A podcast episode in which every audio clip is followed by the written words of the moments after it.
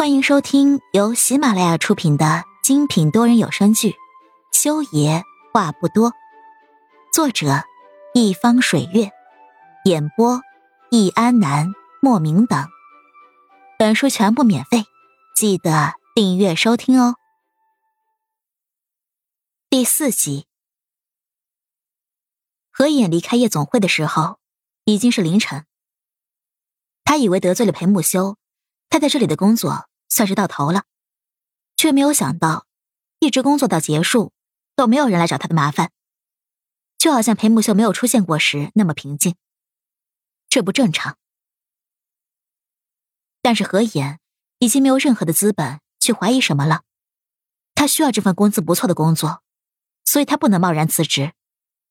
如果裴木需要对他做什么，那就来吧。这样想着，何眼捏紧了双手。下定了决心之后，才骑着电动车回家。夜总会在市中心，而他住的地方却是郊区快要拆迁的城中村。到家后睡了四个小时，五点半他又准时起床收拾，骑车前往市区中心的幼儿园上班。他的生活就像一个不停转动的车轮，汽车仿佛正在下陡峭的下坡，停不下来，不能停下来。海城这个地方的夏天像极了平城，雨多。何影的雨伞已经丢了半个月了，没有新的雨伞，他只能骑着车淋雨前行。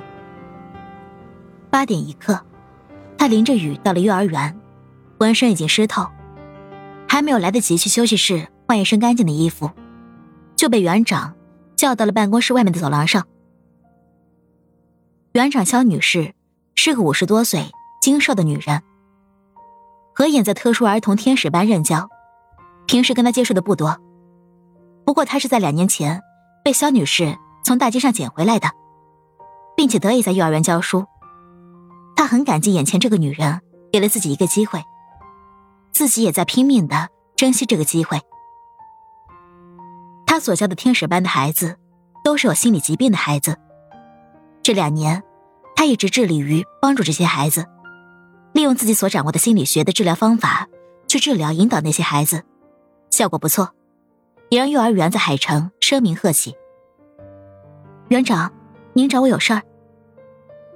何野用同事递过来的干净毛巾裹着身子，勉强将湿透了的 T 恤裹住，问了一句：“今天天使班有个新来的小朋友，他的家长看中了你发表的。”对幼儿心理疾病辅导治疗的文章，送孩子过来接受治疗，你去介绍一下。肖女士是个严肃的人，平时总是不苟言笑的，现在跟何影说话，脸上也没有一丝多余的表情。何影赶紧点了点头。